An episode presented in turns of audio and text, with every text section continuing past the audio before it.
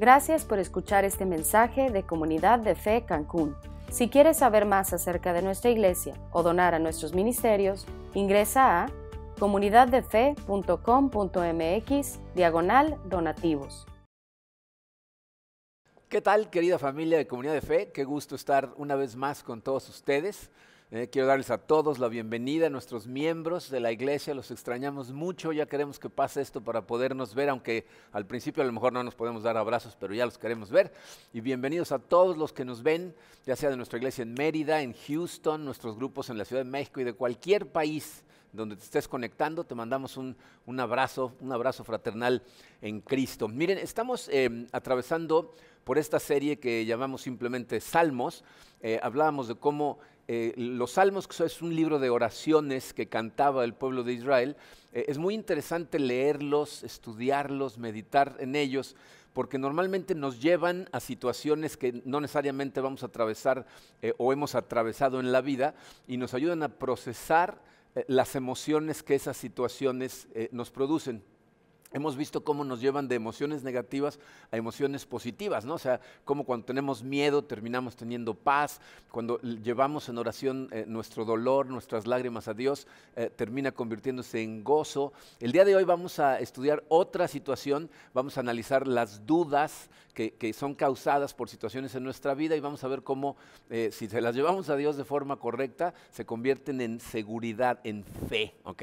Vamos a estudiar un salmo muy interesante, es el Salmo 73, en donde un, levita que se llama Asaf, eh, nos está expresando cómo eh, tiene una crisis, no, no, solo intelectual, como vamos a ver el día de hoy, sino, sino eh, espiritual, emocional, que se convierte en una duda espiritual que lo detiene en su crecimiento. Voy a leer primero el Salmo completo, este, son 28 versículos, está un poquito largo, pero es muy interesante y miren, pongan mucha atención, eh, no vamos a estudiar cada uno de los versículos eh, uno por uno a continuación, vamos a ver los relevantes. Entonces pongan atención para que vean qué es lo que está expresando aquí Asaf en este Salmo. Salmo 73 dice así, el título dice, Salmo de Asaf.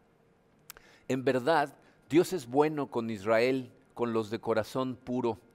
Pero en cuanto a mí, casi perdí el equilibrio. Mis pies resbalaron y estuve a punto de caer porque envidiaba a los orgullosos cuando los veía prosperar a pesar de su maldad.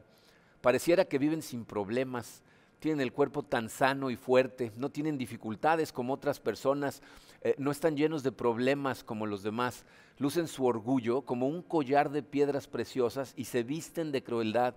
Estos gordos ricachones tienen todo lo que su corazón desea, se burlan y hablan solo maldades. En su orgullo procuran aplastar a otros, se jactan contra los cielos mismos y sus palabras se pasean presuntuosas por toda la tierra.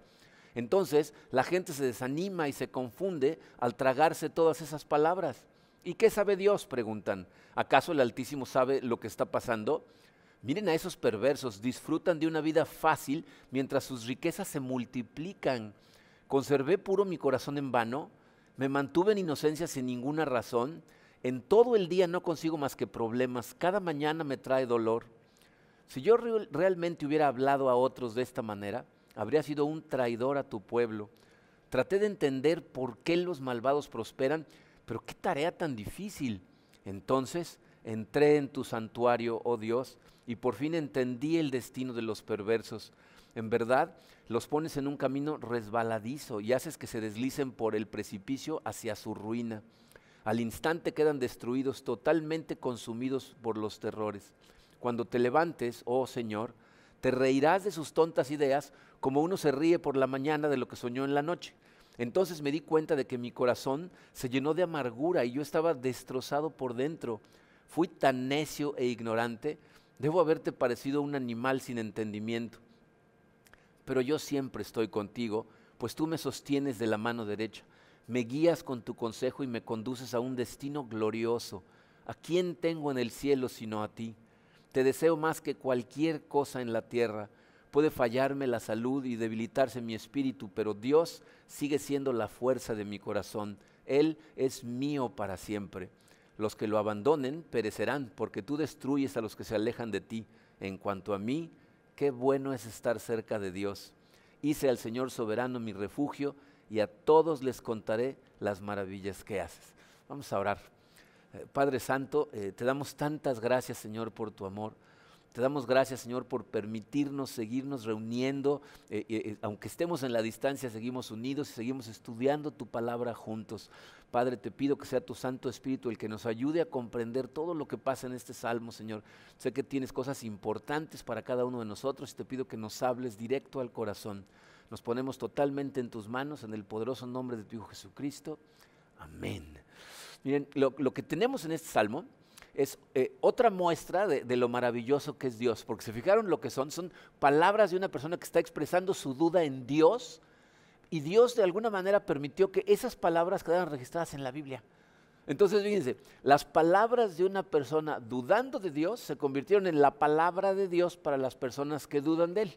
O sea, nos da recursos para los momentos en, que tenemos dudas, para darnos seguridad en nuestra fe. ¿ok? Entonces, fíjense, lo, primero que vemos es eh, cómo Asaf nos va a explicar eh, la fuente de sus dudas. Y es muy importante que analicemos esto a detalle porque te va a ayudar a analizar la fuente de las tuyas. ¿ok?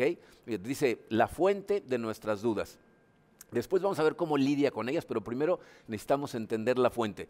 Eh, esto empieza con una declaración de fe que es muy general, muy, muy conocida. En el versículo 1 dice, en verdad Dios es bueno con Israel, con los de corazón puro. Esa es una de las declaraciones más conocidas, ¿no? La gente dice, Dios es bueno.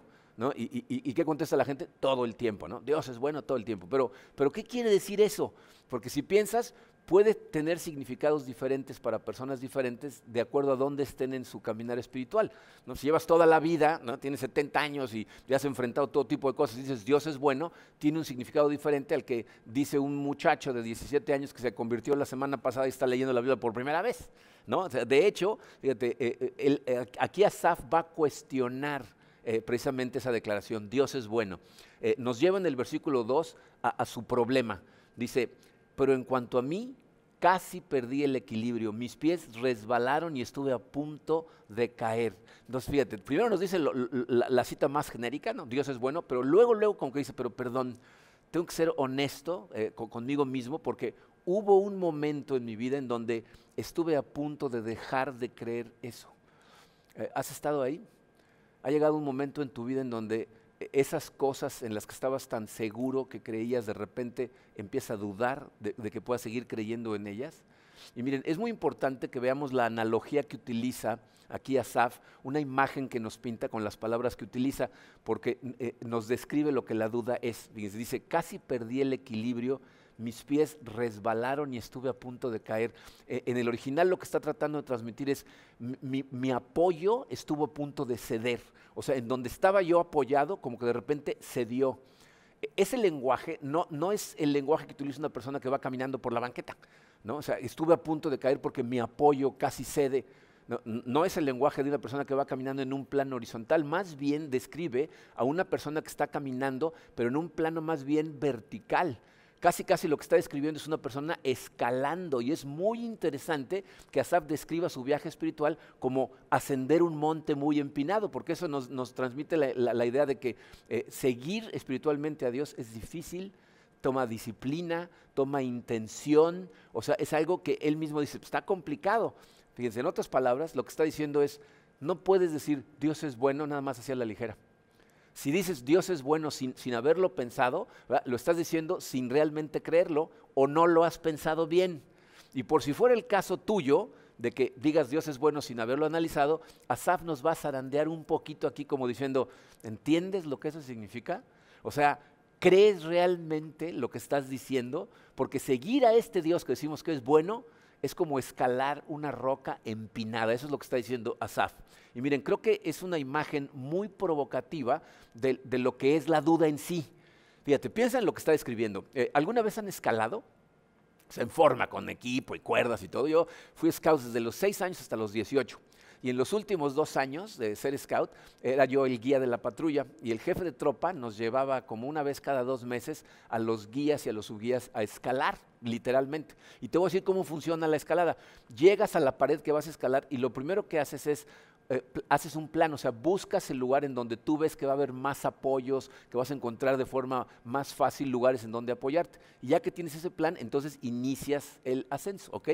Eso es lo que está diciendo Asaf. Tenía un plan, había determinado la ruta, se sentía seguro subiendo porque veía de dónde se iba a apoyar, pero de pronto no funcionó como él pensaba.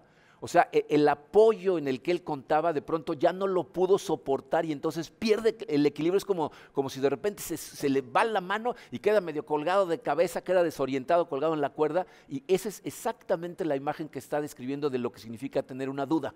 Vamos a pasarlo a términos espirituales, fíjate. Todos tenemos una visión del mundo, una visión que interpreta la realidad para ti es las cosas en las que crees que estás fundamentado, que estás soportado.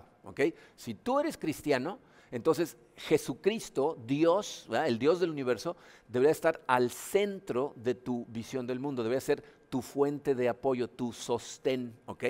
La duda sucede cuando de pronto algo te sucede que te desconcierta totalmente dices, bueno, Dios siempre es bueno, pero ¿cómo puedo explicar esta situación que me está pasando eh, si, yo digo que Dios es bueno? O sea, de repente algo sucede que no viste venir, que te desconcierta y te hace dudar de las cosas en las que creías. Tú estás colgado, estás fuera de balance, ¿no? Es una imagen muy poderosa acerca de la duda. pero fíjense cómo en el versículo 3, Asaf va a pasar de imágenes a realidades, va a describir lo que lo desequilibró. O sea, eh, aquello que su visión del mundo no tiene explicación para eso. Dice, porque envidiaba a los orgullosos cuando los veía prosperar a pesar de su maldad. O sea, lo que le desequilibra es que envidiaba a los orgullosos porque los ve que están prosperando aún cuando son muy malos. ¿Saben qué palabra utiliza para decir prosperar? Utiliza la palabra shalom. Shalom es eh, una palabra que significa paz, tranquilidad, armonía, pero en relación con Dios. Entonces lo que está diciendo es, estas personas están experimentando la paz que deberíamos de, experimentar los que estamos en paz con Dios. Estos no están en paz con Dios y la están experimentando, ¿no? Y, describe, no lo voy a volver a leer todo, pero describe cómo se ve, según él, ese shalom. Dice, esta es gente que se siente la muy importante, son muy crueles, aplastan a, otras personas, los pobres están sufriendo, ellos son malos pero se enriquecen, ¿no? Hablan hasta contra los cielos, ¿no? Eh, piensan que Dios ni siquiera sabe lo que está haciendo. en pocas palabras, lo que está diciendo es, estos hacen lo que les da la gana, se portan mal, pero les va muy bien. Tienen shalom con ese comportamiento, ¿ok?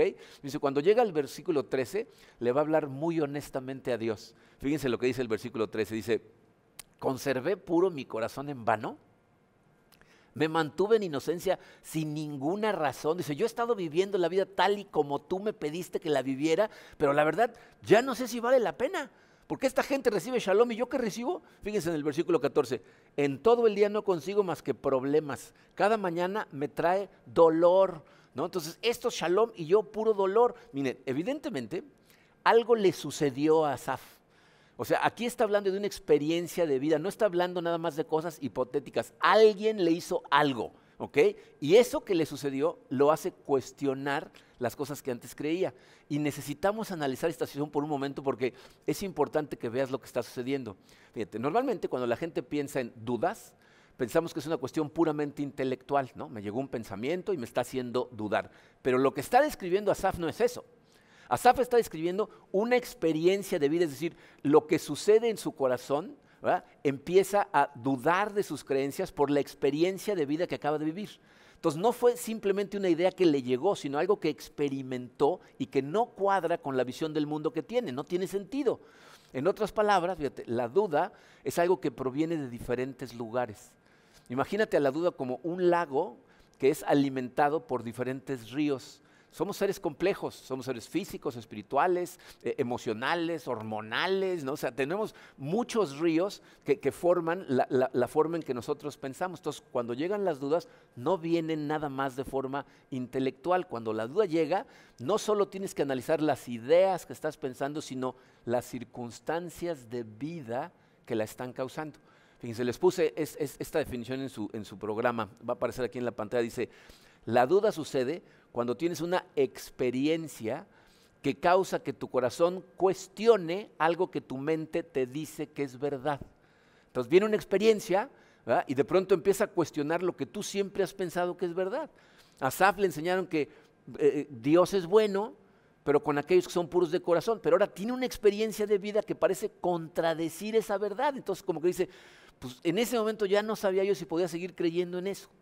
Ahora, no nos dice qué experiencia en particular le sucedió, ¿no? O sea, no dice, no, pues el, jefe de los sacerdotes se robó mi vaca, ¿no? O sea, no, dice eh, cuál es la experiencia y la verdad qué bueno que no nos diga porque de esa manera esta, esta oración se puede aplicar para toda la gente que tenga duda sin importar que la cause, ¿ok? No nos dice con exactitud. Ahora, fíjense, esto es muy importante. Es evidente que la experiencia de Asaf no es una experiencia placentera. Lo, que describe de cómo se sentía como un animal sin entendimiento, destrozado, amargado, no es una, una, experiencia placentera. Pero el hecho de que no sea placentera no significa que la experiencia es mala. O sea, no es mala para ti. De hecho, fíjense, si Asaf no hubiera tenido esa experiencia, nosotros no tendríamos el Salmo 73 y él no hubiera tenido el, crecimiento que vamos a ver que tiene. Porque eso es lo que sucede cuando tú tienes una crisis, por, circunstancias que suceden y te hacen dudar, si las persigues lo suficiente, lo que van a dar en tu vida es crecimiento. Por eso es importante cuando tengas dudas expresarlas, perseguirlas. Hay lugares en donde si alguien tiene dudas, hasta se enojan no te regañan por andar de preguntón, te dicen, dogma de fe, ¿qué? ¿No tienes fe o qué? ¿no? Eh, eh, es terrible eso, porque eh, en, un momento vamos a ver que, tienes que dar un paso de fe en algún momento, pero las dudas cuando las persigues te llevan al crecimiento. ¿ah? Sí tenemos que dar un, un paso de fe, pero, pero escucha esto claramente, fíjate. La fe no viene a expensas de nuestra razón, de nuestra capacidad de razonar. Es decir, fe no es lo opuesto a razón, no es lo opuesto a, raciocinio. ¿qué nos dice Pablo? En 2 Corintios 5 dice, andamos por fe, no por vista. ¿Se acuerdan? O sea, no dice, andamos por fe, no por lógica, no por raciocinio. Dice, andamos por fe, no por cómo parece que las cosas son. O sea, no nos dejamos llevar por la apariencia de las cosas. Miren, si algo nos ha enseñado la ciencia es que las cosas no son lo que parecen. Este atril, por ejemplo, tú crees que es sólido, ¿no? Pero, pero la ciencia, la realidad física nos dice que aquí hay más espacio que materia. Esa es la realidad de esto. Entonces, las cosas no son lo que parecen. ¿eh? la fe no es lo opuesto de la razón, es realmente entender cómo funcionan realmente las cosas. Nuestra fe está fundamentada en afirmaciones muy razonables los testigos oculares declararon haber visto resucitar a Jesucristo. Por eso estamos tú y yo aquí el día de hoy, porque esa gente estuvo dispuesta a dar su vida por esa creencia. ellos vieron lo que vieron y estuvieron dispuestos a morir para que tú y yo nos enteráramos de esto. Y aquí es en donde viene el paso de fe para ti y para mí. Porque en este momento yo no puedo probar eh, físicamente que Jesús resucitó. No te lo puedo probar tengo que basar mi fe en el testimonio de testigos que vivieron hace más de dos mil años, pero que están basados en una cantidad impresionante de evidencia racional. Hay montones de evidencia acerca de la resurrección, ¿ok? Pero bueno, repito, la fe no es lo opuesto de la razón. Pero a lo que esto nos empuja, el hecho de que tengamos que dar a veces pasos de fe como cristianos, es, nos empuja a, tener experiencias de duda, crisis de duda no significa que te sientas un mal cristiano, sino de que las crisis de duda lo que te empujan es a crecer. El, crecimiento eh, nunca es una experiencia placentera, nunca. De hecho, incluso el crecer físicamente, hay dolores de crecimiento. Literalmente, yo no sé si recuerdan, pero cuando yo era adolescente me dolían las piernas y el, el doctor dijo que eran dolores de crecimiento.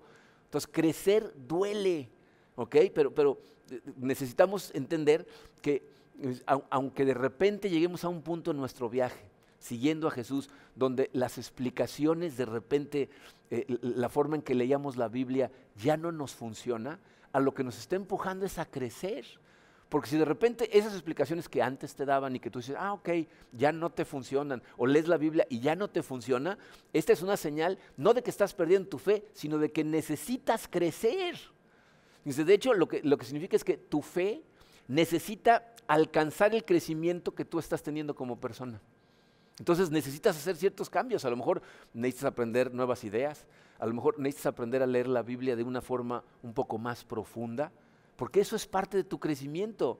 Entonces, como dije, la experiencia no es placentera, la de Asaf, pero si no la hubiera tenido, vas a ver el crecimiento que va a tener Asaf nada más durante este mismo salmo. De hecho, termina agradeciéndole a Dios por estar tan cerca de Él. A ti y a mí nos tiene que suceder exactamente lo mismo. Ah, si tienes preguntas, si tienes dudas, pregúntalas, persíguelas. A lo mejor te va a tomar cierto tiempo, pero tienes que ser consciente de que lo que está sucediendo es que Dios te está empujando a crecer. Y, miren, eh, permanecer eh, en la duda preguntándote, eh, a lo mejor te va a tomar cierto tiempo, pero al final puede ser lo mejor que te podía suceder.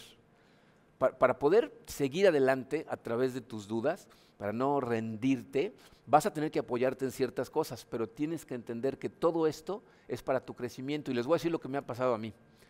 Hay veces que he tenido una duda y la he perseguido durante cierto tiempo.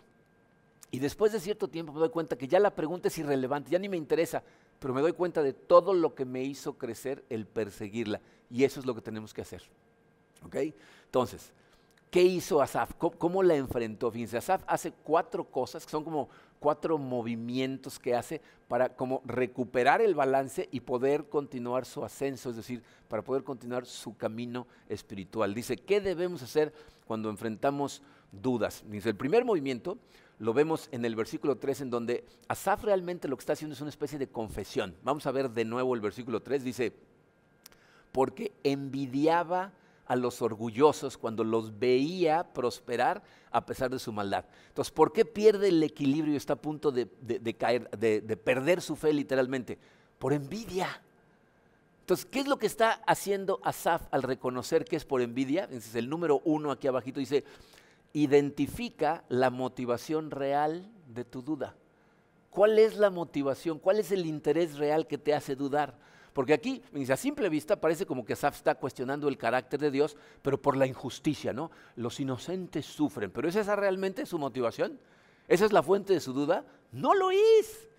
Él mismo nos lo dice, es una falla de carácter, lo que lo está causando es la envidia. La envidia es esa emoción que sientes cuando tú crees que te mereces algo, pero no lo recibes y entonces te enojas, ¿no? Entonces haces un berrinchito, ¿no? Yo creo que merezco tal o cual cosa, si, si sigo a Dios entonces nadie se va a enfermar, ¿no? Mis negocios van a funcionar, mis hijos van a ser obedientes, ¿no? Pensamos esas cosas y cuando no suceden, entonces viene el coraje, esa es la envidia de, ver a otros que sí lo tienen y tú no lo tienes, ¿ok? Pero dime, ¿esa es una crisis intelectual para Asaf? No lo es. Es un problema de corazón, es un problema de carácter. Y esto es muy interesante porque ¿sabes lo que está haciendo al decir fue por envidia? Está dudando de su duda. O sea, está poniendo, está cuestionando su duda, como que está siendo escéptico acerca de su propio escepticismo. Lo que está diciendo es, ¿estoy siendo honesto acerca de por qué dudo? O sea, se está dando cuenta de que hay otro río que está alimentando el lago de su duda y reconoce que una de las fuentes más importantes es la envidia. No es la molestia por la injusticia, sino la envidia por no tener lo que los otros tienen.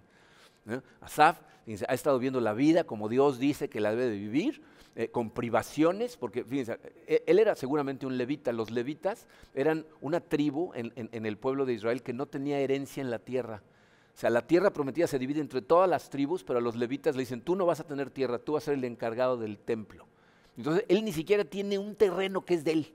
¿No? O sea, no tiene herencia, pero seguro a media cuadra vive uno que a lo mejor trabaja para el cartel de Juárez, ¿no? o sea, un, malvado, a lo, mejor un jefe sin escrúpulos, que, vive mal, pero o sea, no vive mal, vive actuando mal, pero vive en un palacete, dándose lujos ridículos. ¿no? Entonces, Asaf está siendo muy honesto.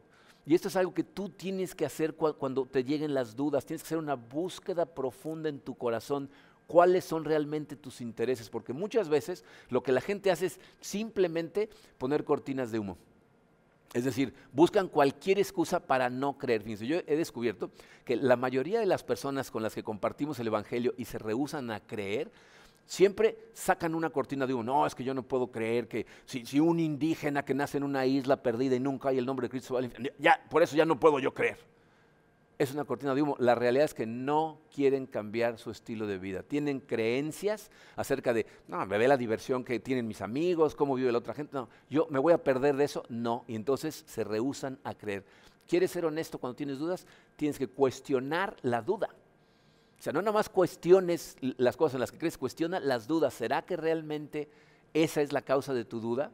Entonces, eso es lo primero que hace Asaf y es importantísimo porque es la base de lo demás. ¿Ok? Pero hace algo más, fíjense, a partir del versículo 15 viene lo que podemos llamar el punto de inflexión, cuando él empieza a dar la vuelta, ¿no? a cambiar dirección.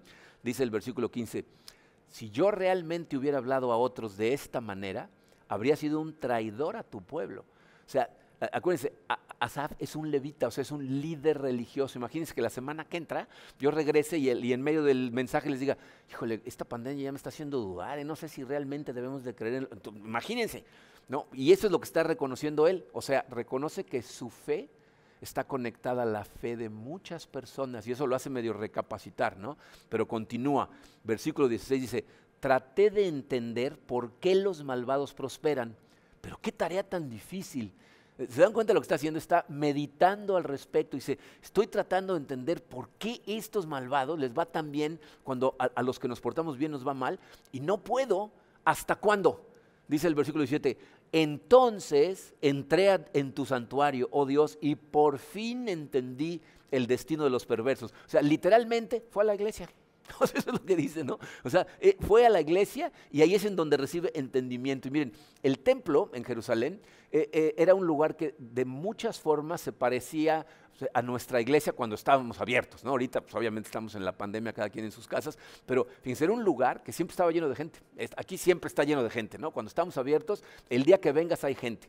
Allá en el templo de Jerusalén siempre había montones de peregrinos que iban a visitar, había cuartos en donde estaban enseñando la Torá, había cuartos en donde estaban cantando los salmos, había lugares en donde estaba la gente en oración, ¿no? había gente que iba y hablaba con los sacerdotes, o sea, había muchas diferentes actividades, ¿ok? Entonces, lo que Asaf está describiendo es que el segundo movimiento es, les puse el número dos, sumergirte en tu comunidad de fe.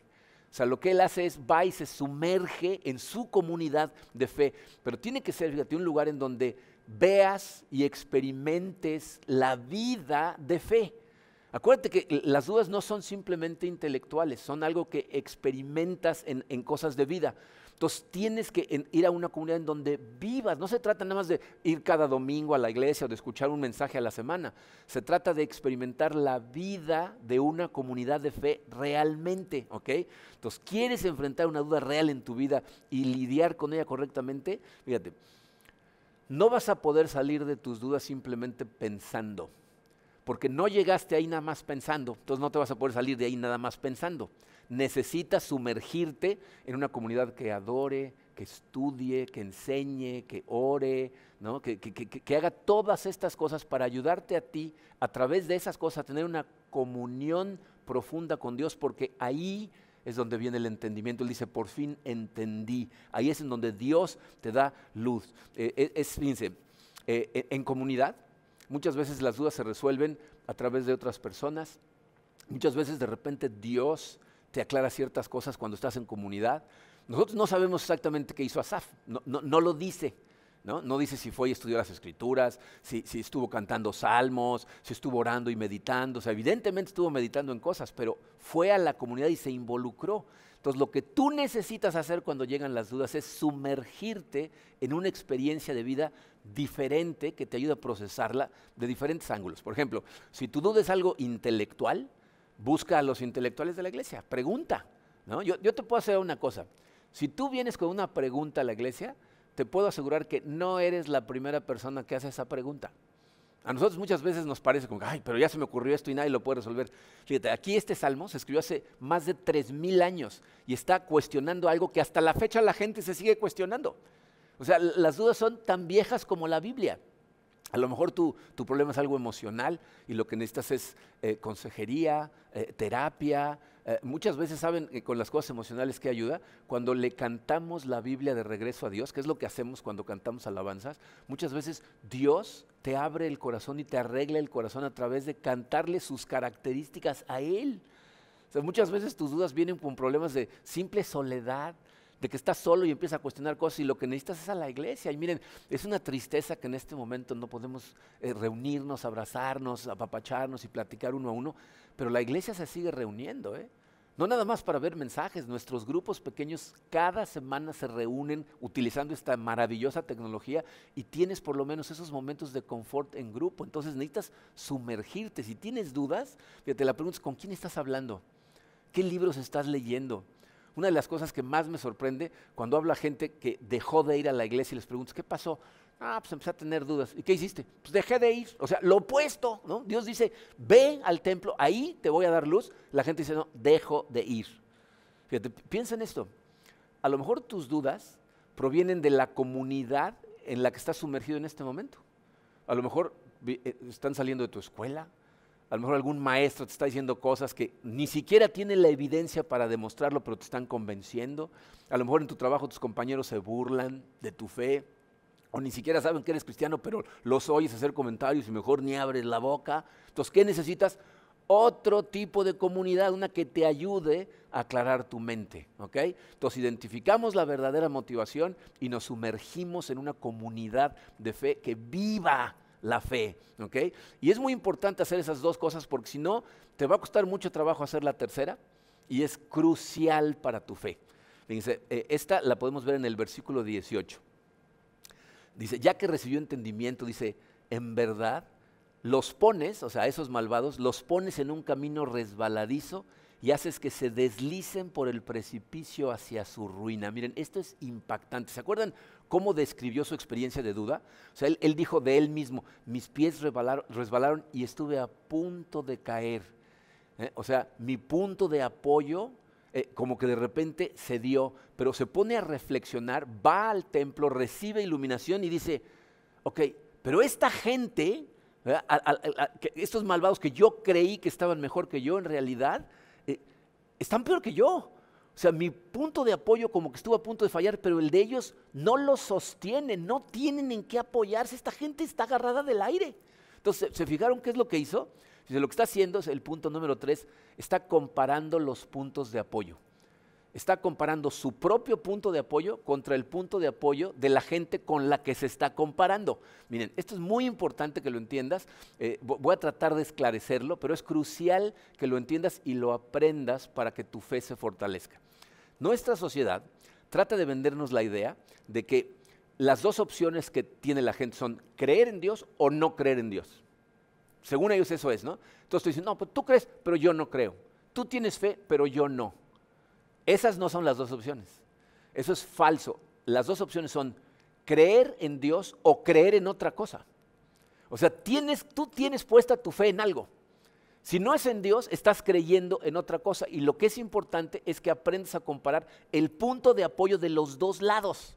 ¿Ok? Tú, si, niegas creer en la Biblia, en Dios, en Jesucristo, quiere decir que hay una creencia superior que tú crees que es más fuerte para soportarte a ti y por eso dudas de estas cosas. Entonces, hay una creencia y hay otra creencia y necesitas compararlas. Eh, miren, no estoy hablando de que para aprender a hacer esto te tengas que convertir en un intelectual o en un ratón de biblioteca. Tienes que aprender a procesar tu fe, a procesar tus creencias. Eh, les, voy a explicar esto un poquito hablándoles de experiencias de gente. Fíjense, eh, ah, hubo un pensador el siglo pasado que se llamó Sheldon Van Auken que explicó esto de una manera muy interesante. Él dice que cuando llegó el momento de decidir si ponía su fe en Cristo o no, se dio cuenta que había enfrente de él como un precipicio, como una brecha. Dice, había una brecha entre lo que es posible y lo que se puede probar, lo que se puede comprobar. Entonces él decía, es posible que Jesús sea el Dios del universo y mi Salvador, pero ¿se puede probar?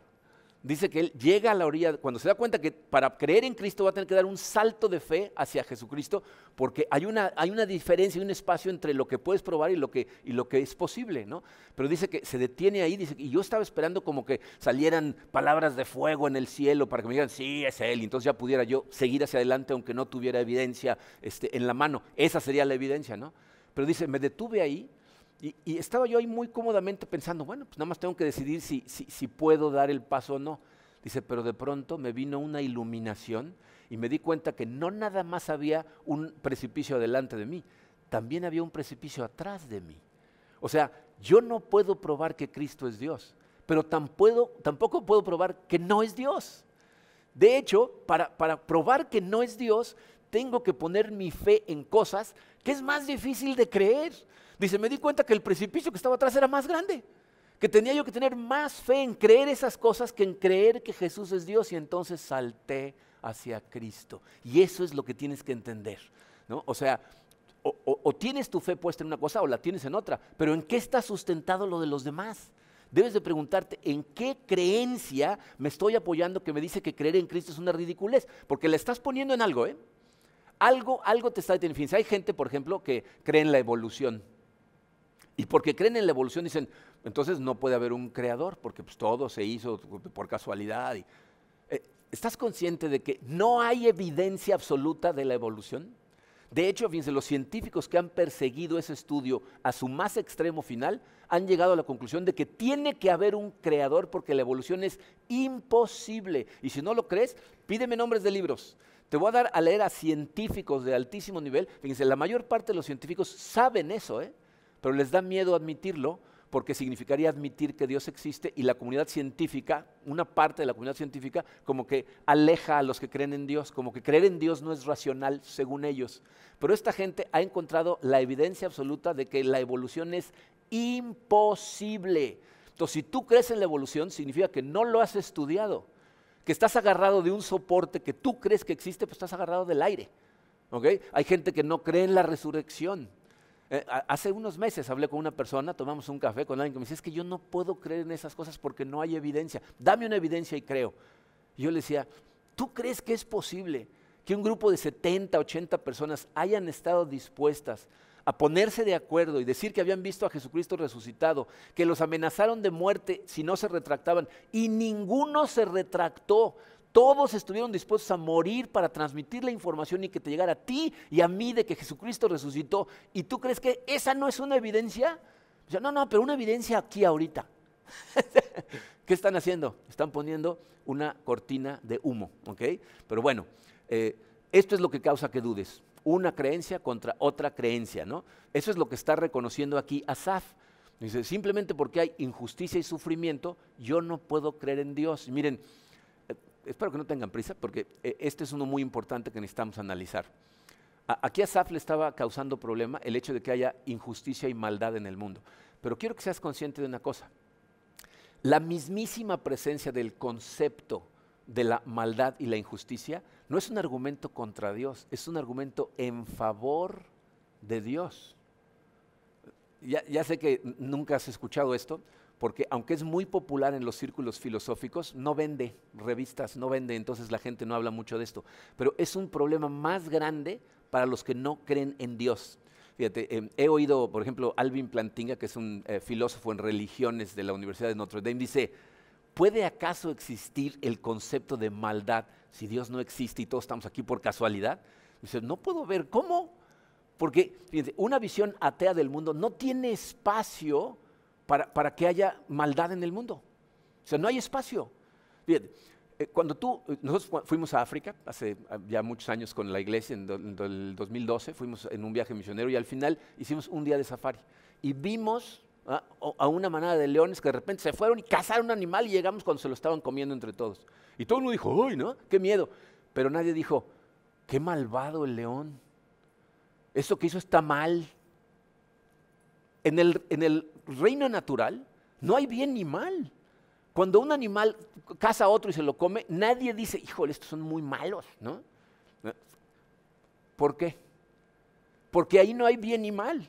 Entonces, si tú, fíjate, te molesta que, que, haya eh, eh, sufrimiento, que haya maldad, que haya injusticia, estás reconociendo la presencia de Dios. Tienes que preguntarte, ¿de dónde saco yo la idea de que este mundo tiene que ser justo y bueno? ¿De dónde sacas esa idea? ¿En, dónde la ves en el mundo?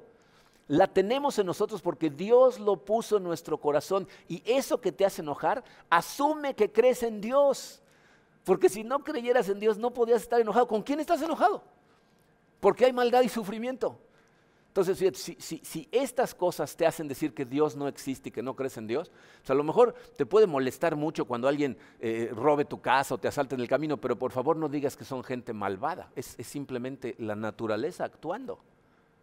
Entonces, ¿te fijas cómo necesitamos comparar nuestros puntos de apoyo? Necesitas aprender esto, ¿eh? porque comparar tus puntos de apoyo ¿eh? te va a ayudar a darte cuenta de que tú sí estás respaldado. Y aunque la otra gente suene tan inteligente y parece que saben de lo que están hablando, piensa, te vas a dar cuenta que los argumentos de ellos no son tan sólidos como parecen. De hecho, algo que he notado es que los ateos, la gente que no cree, analiza con lupa nuestras creencias, pero no las de ellos. Si tratas de analizar, no, no, no, te le dan la vuelta y sacan cortinas de humo, pero no tienen el mismo escrutinio con sus creencias que con las nuestras.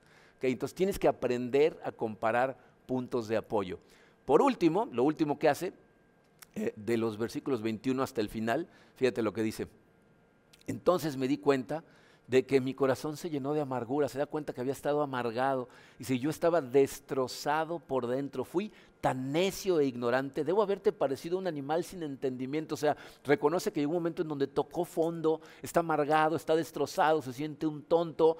Eh, en ese momento, fíjense, lo que, lo que sintió es la ausencia de Dios. Pero cuando más sintió la ausencia de Dios, ¿qué es lo que encontró? Porque siguió persiguiendo, dice, pero yo siempre estoy contigo pues tú me sostienes de la mano derecha, me guías con tu consejo y me conduces a un destino glorioso. ¿A quién tengo en el cielo sino a ti? Te deseo más que cualquier cosa en la tierra. O sea, batallando contra esta duda, identifica su motivación, eh, se sumerge en su comunidad, no se da cuenta de lo que tenía en su corazón, compara los puntos de apoyo y de pronto se da cuenta que lo mejor que tiene en la vida es la cercanía de ese Dios que ha estado con él, aun cuando se comportó como un animal sin entendimiento, y aún en su duda Dios está ahí y lo tiene tomado de la mano. Y fíjense cómo termina, dice, puede fallarme la salud y debilitarse mi espíritu, pero Dios sigue siendo la fuerza de mi corazón. Él es mío para siempre. Los que lo abandonen perecerán, porque tú destruyes a los que se alejan de ti. En cuanto a mí, qué bueno es estar cerca de Dios. Miren, esto es hermoso. Eh, se, se, fijan lo que, lo que logró eh, hacer Dios a través de sus dudas. Eh, la experiencia lo deja despojado de sus suposiciones raras, lo deja despojado de su envidia, lo reducen a sentirse como un animal sin entendimiento ante el Dios creador del universo. Y precisamente cuando pensó que Dios estaba ausente, se da cuenta de que esta fue la forma que Dios utilizó para hacerse más presente en su vida.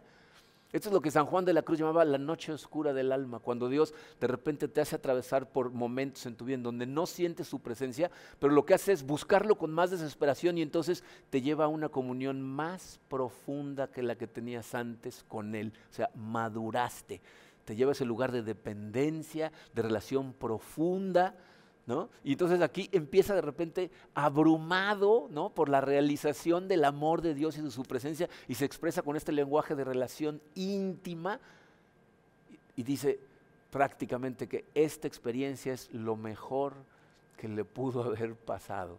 Entonces, ¿qué nos enseña con este último movimiento? Dice número cuatro, y es algo que debes de recordar, por favor.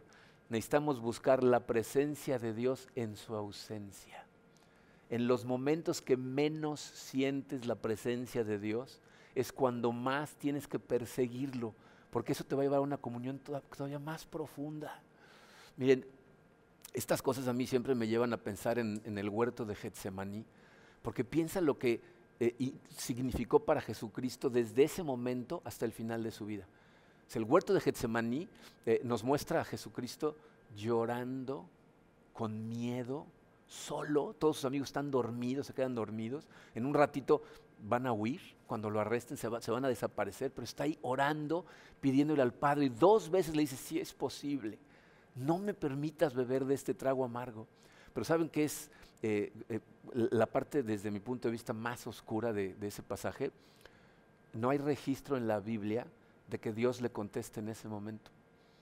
Hay otros momentos en la Biblia cuando Jesucristo acude a Dios que ángeles aparecen y lo ministran, eh, o, sube a la montaña y se le aparecen eh, Moisés y Elías para, para platicar con él. Pero en, este momento no se oye la voz de Dios. Y, de ahí y por las siguientes horas va a experimentar lo que parece ser la ausencia de Dios en su vida. Sintió, eh, como les dije la semana pasada, el abandono de Dios por nosotros, para redimirnos y superar el abandono de Dios por amor a nosotros. Entonces Getsemaní se puede convertir para nosotros en ese lugar a donde cuando, pasemos por crisis de duda o de lo que sea, vayas y te arrodilles junto a Jesucristo. Cuando sientas la ausencia de Dios, reconoce para empezar que cuando llegas a Getsemaní, ahí ya está Jesús orando. Tú te vas a encarar a orar junto de Él y entonces Háblale a Dios, dile, Señor, aquí estoy, soy uno de tus hijos más pequeños y, tengo esta pregunta y no sé ni qué hacer con ella. Estoy viendo mi mundo y, no lo entiendo y mi mismo mundo es un caos. la verdad es que ni siquiera sé exactamente cuál es la motivación de mis dudas. Y mientras estés ahí, arrodillado al lado de Jesucristo, en lo que parece ser la ausencia de Dios, te vas a dar cuenta que Dios siempre ha estado contigo. Y, lo vas a ver, vas a experimentar su presencia de forma todavía más poderosa. Miren, vamos a, vamos a celebrar juntos la cena del Señor. Y creo que muchos de nosotros lo que tenemos que hacer es, ir a Getsemaní. Es ir en oración en este momento y arrodillarnos junto a Jesucristo. Y, ponerle enfrente nuestras dudas. Pedirle que nos ayude a identificar eh, eh, las motivaciones reales de las cosas que a veces nos hacen dudar. ¿Ah? En este momento que estamos en comunión, viviendo la comunión, porque esto es la iglesia, aunque estemos lejos, estamos unidos en iglesia, pídele Señor, ayúdame a comparar puntos de apoyo, Padre, y por favor, Señor, déjame saber, muéstrate, revélate ante mí para que sepa yo que aquí estás conmigo y entonces te vas a dar cuenta que siempre ha estado y que si te hizo atravesar por cualquier desierto espiritual, no fue por otra razón más que para traerte todavía más cerca de Él. Así es de que vamos a celebrar juntos la cena del Señor y vamos a pedirle al Señor que nos ayude a sentir su presencia. Si tienen listos sus elementos, vamos a orar, vamos a celebrarlo juntos. Padre Santo, Señor, te damos tantas gracias por este salmo que tú permitiste que estuviera en tu palabra. Nos da esperanza, Señor, saber que a través de los miles de años podemos escuchar la oración de un levita, de, un, líder religioso de tu templo original, Padre, cuando estaba atravesando por una crisis de duda. Y eso nos da paz, Señor, porque pues todos nos tambaleamos a veces, a todos a veces nos pasan cosas que nos hacen tambalearnos, que nos hacen dudar. Te damos gracias, Señor. Te pedimos, Padre, que no nos permitas caer, no nos permitas resbalarnos, al revés, que cuando lleguen esas preguntas, esas dudas, Padre, de inmediato tratemos de identificar la fuente. ¿Cuál es la verdadera motivación, Señor? Ah, recuérdanos de lo importante que es conectar con nuestra familia en Cristo, pedir ayuda, apapacharnos, amarnos mutuamente, orar unos por los otros, Padre. Ayúdame a ver claramente cómo mi punto de apoyo es verdaderamente fuerte, sólido, inamovible y todos los demás puntos de apoyo son aire. Ayúdame a verlo, Señor, y ayúdanos sobre todo, Padre, a sentir tu presencia. Te damos gracias por el sacrificio que hizo tu Hijo Jesucristo en la cruz, porque eso es lo que nos da acceso directo a ti y nos permite sentir tu presencia en todo momento. En este momento, Señor, celebramos esta Santa Cena reconociendo que este pan representa el cuerpo de Cristo que Él entregó para que nosotros, Señor, pudiéramos tener vida. Y, este jugo representa tu sangre, Señor, con la cual nos limpiaste en este segundo pacto y ahora tenemos la seguridad eterna de salvación. Te damos gracias, Señor, mientras nos comamos este pan y nos tomamos este jugo.